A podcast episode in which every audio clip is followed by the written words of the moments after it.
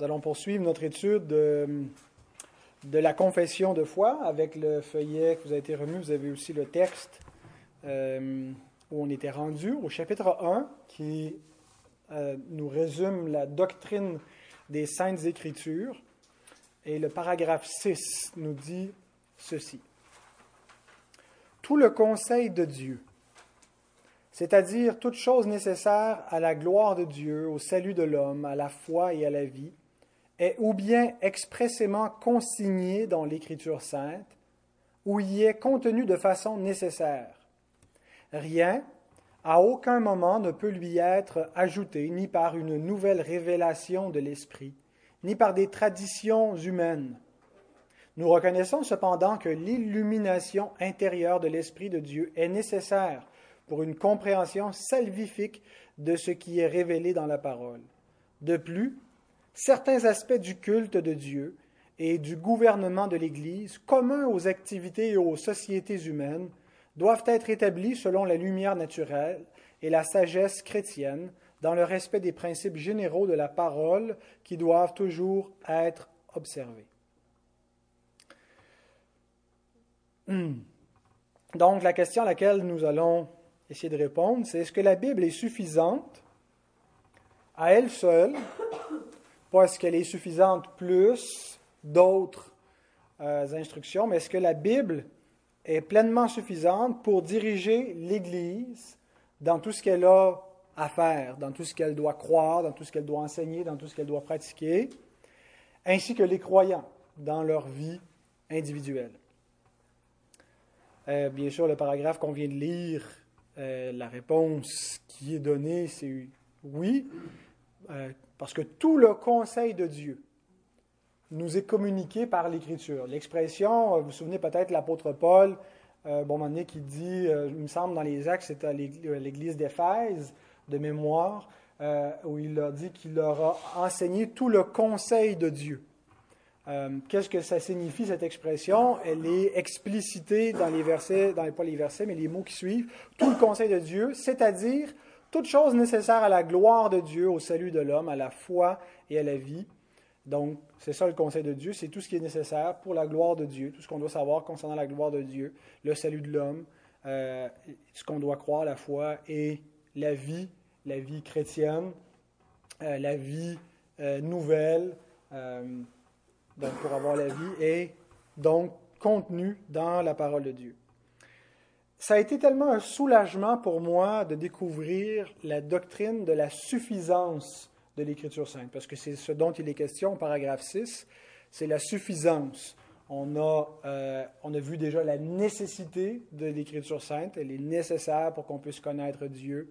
Euh, on va voir, euh, Dieu voulant, la semaine prochaine, la clarté de l'Écriture sainte. il, y a, plusieurs qualificatifs comme ça qu'on peut mettre. Maintenant, ici, il est question de sa suffisance. Euh, ça a été un soulagement je me souviens du contexte. Euh, avant de comprendre cette, doctrine, j'étais perplexe, et j'en ai déjà parlé même dans des, dans des prédications, dans certaines de mes premières prédications que j'ai apportées même ici, euh, que comment j'envisageais le ministère chrétien avant de comprendre la suffisance de l'Écriture euh, et, j'appréhendais. Je ne m'avançais pas vers le ministère avec excitation, avec joie, mais plutôt euh, euh, avec, avec appréhension, avec même une, forme de répugnance. Parce que ce qu'on nous enseignait, c'était que le pasteur doit développer son leadership. il doit devenir un bon leader il doit développer donc ses aptitudes personnelles et développer l'Église. Et donc, on nous faisait lire, je me souviens, dans un cours de ministère pastoral, donc un cours qui nous enseigne qu'est-ce que sera le ministère concrètement dans la pratique, un livre d'un certain John C. Maxwell, qui était un ancien homme d'affaires qui est devenu pasteur, mais c'est vraiment le, pasteur euh, homme d'affaires. Il a importé le modèle de l'entreprise dans l'Église et dire, si ça marche dans l'entreprise séculière, puis ça produit une croissance, ça génère des profits, ça devrait fonctionner aussi dans l'Église. euh, des principes. Et c'est pas que tout ce qui est dit est faux nécessairement dans les principes de leadership, mais c'est que c'est pas ça qui est à la base. Et on nous enseignait euh, que, dans le fond, essentiellement, le pastorat, c'est de devenir un leader. Et un bon leader, c'est quelqu'un qui va développer les autres, euh, qui va finalement savoir bien administrer l'entreprise. Quelqu'un me disait cette semaine, un Français qui pense à, l'œuvre, euh, je ne donnerai pas trop de détails puisqu'il me demandait de garder ça confidentiel, mais il disait en France, les pasteurs sont devenus des organisateurs d'activités et non plus des enseignants de la parole de Dieu. Euh, et ce n'est pas unique à la France, c'est un phénomène qu'on retrouve un peu partout euh, en Occident, euh, j'imagine même dans d'autres parties du monde que l'Occident, mais où finalement le pastorat, c'est ça, c'est que tu organises des activités, puis il faut que tu rendes l'Église attrayante, il faut que tu trouves des moyens d'attirer des gens, de garder des gens et de leur communiquer au passage des valeurs chrétiennes, la foi chrétienne, mais c'est ça le pastorat. Et ça, ça, m'intéressait guère. Euh, j'étais plutôt euh, rebuté par cette idée sans, sans savoir euh, c'est quoi d'autre que je devrais faire. Je pensais que c'était ça, oui, qu'il fallait faire, que oui, la Bible nous enseigne ça finalement. Paul nous montre être des bons leaders et Jésus était un bon leader qui a développé douze hommes qui en ont développé d'autres, puis il faut faire pareil, c'est le modèle des douze. Jusqu'au jour où j'ai pris un cours euh, d'apologétique, pas d'apologétique, mais d'homilétique. De, euh, enseigner la parole de Dieu, la prédication. Et le professeur était Raymond Perron.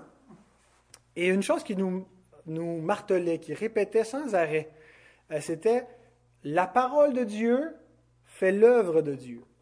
Euh, c'était vraiment, ça semblait quasiment à sa philosophie de ministère.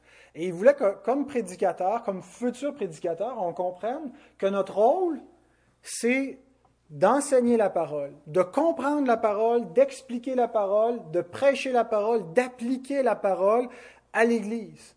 On n'a pas besoin de réinventer le, christianisme pour l'adapter aux réalités du 21e siècle le monde n'a pas changé. C'est-à-dire, l'essence même de l'être humain demeure la même dans tous les siècles et le besoin fondamental de l'homme demeure le même parce que le problème fondamental de l'homme est le même. On a un même évangile qui a traversé tous les siècles. Il y, a, des réalités nouvelles, il y a une culture qui peut être différente, la, façon de faire peut être, différente et on va y venir parce qu'il est question de ça dans ce paragraphe qu'on a lu, euh, où il dit qu'il y a des éléments communs aux sociétés humaines qui sont réglé selon la sagesse, dans le respect de, la parole de Dieu. Mais euh, ce qu'un pasteur doit faire, c'est de prêcher la parole de Dieu, c'est de livrer tout le conseil de, Dieu qui nous est donné dans la parole. Et donc, on n'a pas besoin d'une grande imagination, de, de, réinventer les choses et de trouver des moyens qui vont attirer les gens. Euh, c'est pas de dire qu'on ne peut pas trouver des moyens pour communiquer l'Évangile, savoir quel événement on va utiliser, mais le message, la substance, elle nous est donnée. On n'a pas besoin de la modifier, de la changer. Et donc, de, et, et, c'est pas seulement non plus euh, qu'on a, le message, mais c'est que ce message-là est vivant. La parole de Dieu fait l'œuvre de Dieu. Quand on prêche la parole, il va se produire quelque chose. C'est pas pas sur l'épaule des prédicateurs et des anciens et des pasteurs de euh, transformer les gens.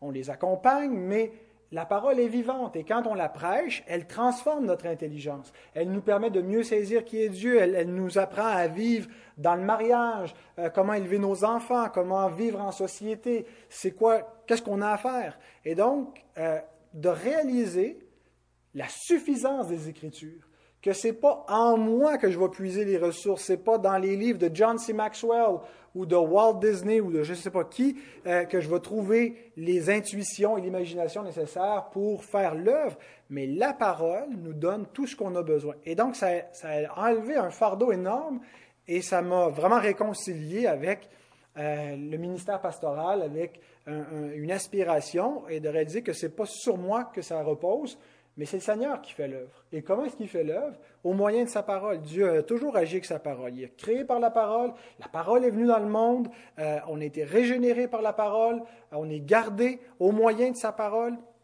Alors donc, on est des ministres de la parole et c'est ce qu'on a à faire. Euh, et c'est ce qui nous est dit dans un des textes clés qui est, qui est donné comme texte preuve euh, dans la confession, 2 Timothée 3, euh, versets 15 à 17. Dès ton enfance, tu connais les saintes lettres qui peuvent te rendre sage. Et, et, c'est pas qui peuvent dans le sens d'une possibilité, c'est qui ont le pouvoir, qui, euh, qui ont cette force de te rendre sage, de te rendre intelligent à salut euh, par la foi en Jésus-Christ. Toute écriture est inspirée, c'est-à-dire soufflée de Dieu, et utile pour enseigner, pour convaincre, pour corriger, pour instruire dans la justice. Utile dans le sens efficace. Elle a la, capacité, c'est ce qu'elle fait. Elle convainc, elle corrige, elle instruit dans la justice afin que l'homme de Dieu soit accompli et propre à toute bonne œuvre. L'homme de Dieu est formé par quoi? Par la parole. Euh, ce qui nous enseigne à défendre la foi, c'est la parole qui nous équipe. C'est la parole qui nous donne la sagesse. C'est elle qui nous montre les carences, les faiblesses qu'on a, qui nous montre vers quoi on doit viser. Et donc, euh, c'est l'expérience que j'ai faite euh, de, réaliser la, ou la suffisance des Écritures. Ce n'est pas juste quelque chose de théorique, c'est quelque chose qui a réellement un impact très grand, très, très concret pour la vie de l'Église, pour le ministère pastoral et pour la vie individuelle. Il est ajouté dans, le paragraphe qu'on a lu qu'on ne doit pas chercher à ajouter de nouvelles révélations de l'esprit ou des traditions humaines. Euh, donc, on sait qu'il y a tout un pan de la tradition chrétienne, euh, la tradition protestante, même catholique romaine, qui, en fait, surtout catholique romaine, qui a ajouté beaucoup à l'écriture, mais on a notre propre version de ça chez les protestants, où on ajoute à l'écriture par de nouvelles révélations. Euh, la différence, c'est que dans le catholicisme, ça se fait surtout par le biais d'une tradition qu'on canonise, tandis que dans le protestantisme charismatique, ça se fait surtout par des euh, impressions subjectives, individuelles, où là, on ajoute notre propre tradition, nos propres paroles de, prophétie. Euh, et, en disant, en, en s'opposant à ça, on n'est pas en train de nier qu'il y a une œuvre individuelle de l'esprit, une illumination. En fait, elle est confessée immédiatement dans le reste du paragraphe. Nous reconnaissons que l'illumination intérieure de l'esprit est nécessaire pour une compréhension salvifique de ce qui est révélé dans la parole. Donc, on n'est pas en train de dire que c'est juste une affaire intellectuelle, ça se passe entre ma raison et la Bible. Il y a vraiment une intervention directe de Dieu par le Saint-Esprit qui nous éclaire, qui nous permet de comprendre. Et il n'est pas juste en train d'agir de nous quand on est assis en train de lire la Bible. On est habité par la parole de Dieu quand on le lu, puis qu'elle elle, vit en nous, euh, et, l'Esprit l'utilise à tout moment pour nous sanctifier, pour nous éclairer. Euh, et, je suis même ouvert à l'idée que l'Esprit peut nous diriger par une forme d'intuition, d'impulsion, à un moment donné, d'agir, de, parler, de dire des choses, mais ce ne sont pas de nouvelles révélations. Euh, il nous éclaire à partir de ce qui est déjà pleinement révélé. Et donc, on a dans l'Écriture tout ce qui est nécessaire pour mener notre vie. On n'a pas besoin d'avoir de nouvelles révélations. Quand vient le temps de faire un choix, euh, est-ce que je dois déménager, est-ce que je dois changer d'emploi, est-ce que je dois me marier, euh, la Bible ne va pas nous donner la réponse textuelle, mais elle va nous donner tout ce qui est nécessaire pour qu'on soit capable de prendre nos décisions à la lumière de la volonté de Dieu. Puis on doit aussi reconnaître que Dieu, des fois, nous laisse libre de prendre, de choisir entre deux ou trois ou quatre options qui s'offrent à nous, qui sont moralement acceptables, et, Dieu veut pas, euh, a pas choisi chacune des décisions individuelles qu'on doit prendre. Ce matin, est-ce que je dois mettre du beurre de pinot ou rien mettre sur mes toasts ou manger un bol de céréales? Dieu nous laisse libre de choisir, et ça va même pour des décisions plus importantes dans notre existence. Euh, donc, c'est sage de prier quand vient le temps de prendre de grandes décisions. Est-ce qu'on devrait faire tel move? Seigneur, tu connais l'avenir et on te demande de, nous préserver. Mais Dieu nous laisse aussi parfois nous planter, ça fait partie de son plan. Euh, mais le point est que l'Écriture est suffisante pour nous conduire dans tout ce qu'on a besoin de savoir pour prendre nos décisions, pour mener notre vie, pour savoir qu'est-ce qu'on a besoin de croire. On n'a pas besoin de recevoir de nouvelles révélations pour agir. Et c'est pas qu'on a quelque chose de moins par rapport à ceux qui prétendent avoir constamment des révélations nouvelles. En fait, c'est qu'on exploite mieux ce que Dieu a donné pour son peuple, et Dieu n'a pas rien donné d'autre. Euh, est-ce que Dieu peut envoyer un ange, envoyer un songe? Certainement qu'il pourrait le faire et, probablement qu'il le fait depuis que le canon est fermé. Mais ce n'est pas la, façon euh, régulière que Dieu procède. Même dans le temps où les révélations étaient plus fréquentes, au temps des apôtres, pendant l'ère apostolique, où le Nouveau Testament s'écrivait, où il y avait des prophètes dans l'Église primitive, euh, même là, ce n'était pas euh, euh, quelque chose de fréquent ou euh, c'était plutôt exceptionnel quand l'Esprit dit à Philippe approche-toi de ce char parce que l'Éthiopien est en train de lire le livre d'Ésaïe puis les, disciples n'étaient pas constamment en train de chercher pour chaque décision une révélation. Ça arrivait sans le chercher puis c'était exceptionnel. Et si ça arrive ça peut arriver. Mais, mais on est appelé à diriger notre vie d'après les Écritures et pas en train toujours de chercher la Bible fermée et, autre chose pour conduire notre vie de nouvelles révélations. Mais donc, tout en admettant que euh, euh, Dieu continue euh, n'a pas changé, pourrait continuer à se révéler, même si le canon est fermé. Mais ce qui est normatif, donc, c'est l'Écriture et rien d'autre. et en s'opposant à la tradition, aussi, c'est un point qui n'est pas central dans, le paragraphe, mais euh, on insiste pour dire qu'on croit au principe sola scriptura, l'écriture seule, qu'on ne croit pas aux ajouts de la tradition, mais les réformateurs n'ont pas rejeté la tradition. Ils ont affirmé que la tradition n'est pas inspirée, mais qu'elle est quand même bonne pour euh, lire la, Bible et, voir comment les pères, comment les, gens qui nous ont précédés ont compris les Écritures. Euh, ça ne veut pas dire qu'on doit euh, s'en tenir toujours à leur opinion, mais euh, leur opinion est beaucoup plus sûre que juste une lecture privée détachée de toute l'histoire de l'Église. En fait, ils ont une, vision très positive de la tradition et on devrait, nous aussi, être favorables à la tradition. Quand je parle de la tradition, je ne parle pas des, ajouts euh, d'éléments, de doctrines qu'on ne retrouve pas dans la Bible, mais je parle de la tradition d'interprétation de la Bible. Comment euh, les, pères apostoliques, comment les théologiens, comment les réformateurs, comment les confessions de foi, les credos ont interprété la Bible. Parce que le Seigneur a éclairé son Église. Et donc, on dit que la tradition n'est pas inspirée, mais elle est quand même euh, très utile. Et donc, euh, dernier, dernier élément, il est dit que, parce que quelqu'un pourrait donc dire, OK, ben maintenant, si l'écriture est pleinement suffisante, on devrait pouvoir déterminer par l'écriture seule tout ce qu'on a à déterminer, par exemple, pour le culte d'adoration, puisqu'il est question de l'adoration de Dieu, de la gloire de Dieu. Euh, la Bible nous dit beaucoup de choses sur la façon d'adorer Dieu, sur le culte qui plaît à Dieu, sur les choses qui ne plaisent pas à Dieu, même le jour pour euh, se réunir en sainte convocation devant Dieu. Euh, mais elle ne nous dit pas absolument tout. Elle ne nous dit pas, par exemple, la durée que devrait avoir un culte. Elle ne nous dit pas l'heure du culte. Euh, elle ne nous dit pas euh, spécifiquement le, lieu. Est-ce qu'on peut utiliser euh, des livres de chant ou un projecteur? donc, ces, éléments-là. Et c'est pour ça que la confession ajoute de plus certains aspects du culte de Dieu et du gouvernement de l'Église. Donc, dans la façon de gérer une Église, dans la façon de euh, les différents gouvernements d'Église qui existent, communs aux activités aux sociétés humaines, doivent être établis selon la lumière naturelle et la sagesse chrétienne, dans le respect des principes généraux de la parole qui doivent toujours être observés. Donc, un des textes à l'appui pour euh, affirmer ça, c'est 1 Corinthiens 11, 13 à 14, où l'apôtre Paul dit Jugez-en vous-même, est-il convenable qu'une femme périt Dieu sans être voilée? La nature elle-même ne vous enseigne-t-elle pas que c'est une honte pour l'homme de porter de longs cheveux? Alors, Il fait intervenir un, argument euh, où il, dit la nature, donc il y a des éléments communs à la nature, au bon sens commun. Un autre texte est. Euh, 1 Corinthiens 14, 26. Que faire donc lorsque vous vous assemblez les uns euh, ou les autres parmi vous? Ont-ils un cantique, une instruction, une révélation, une langue, une interprétation? Que tout se fasse pour l'édification.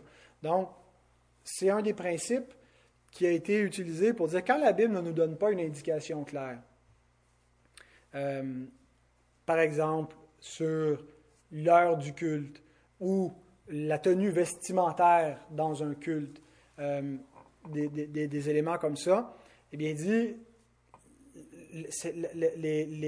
la sagesse commune euh, et des éléments culturels qui vont intervenir. Euh, le genre musical, le genre musical euh, grégorien ou le, type d'hymne qu'on chante n'est pas nécessairement normatif. C'est pas la parole qui détermine le type de musique. Elle nous dit de chanter, mais elle ne nous dit pas quel air utiliser. et, bon, il y, a des éléments, je pense, que la Bible indique sur la question de la musique, mais euh, si on va dans un culte en Afrique euh, ou ici, on va se rendre compte que finalement, la façon d'adorer Dieu va avoir été déterminée en partie, pas seulement sur la Bible, mais sur une sagesse commune à la société dans laquelle on se trouve euh, et, dans le respect des principes généraux de la parole de Dieu. C'est pour ça donc que 1 Corinthiens 14, 26 est cité, que tout se fasse pour l'édification. Euh, il va y avoir une, façon d'appliquer différente dans, différents contextes, dans différentes cultures. Ceci étant dit, ça ne change rien à la pleine suffisance des, Écritures. Il y a un point que je n'ai pas souligné au tout début, quand il est question de la suffisance des Écritures, c'est de deux façons que, tout ce qui doit être, tout le conseil de Dieu est contenu dans la parole, soit qu'il est expressément consigné, ou qui est contenu de façon nécessaire. C'est une, doctrine importante, c'est que quand on dit il est expressément consigné, c'est que soit que c'est explicite dans la Bible, par exemple, euh, l'Écriture dit explicitement il n'y a qu'un seul Dieu. Euh, par contre, elle ne, mentionne pas textuellement, explicitement, la Trinité. Euh, mais la, doctrine de la Trinité est contenue dans la parole de Dieu de façon nécessaire. Quand on, on tient compte de ce qui nous est dit par rapport au Père, par rapport au Fils, par rapport à l'Esprit, qui sont tous les trois présentés comme étant pleinement divins, en même temps que la Bible nous dit qu'il y a un seul Dieu, euh, mais les trois sont présentés comme Dieu. Alors quand on harmonise tout ça, on aboutit à la doctrine de la Trinité telle que la, foi chrétienne l'a affirmée au cours de son histoire. Alors, cette doctrine est contenue dans la parole de façon nécessaire, même si la façon qu'elle a été formulée dans les conciles, le concile de Nicée, de Constantinople, on ne retrouve pas cette formulation de manière explicite ou expressément consignée dans la Bible, mais tout ce qui est dit dans ces, conciles est néanmoins euh, retrouvé dans la parole. Alors voilà ce qu'on retrouve dans le paragraphe 6 à propos de la suffisance des Écritures sainte.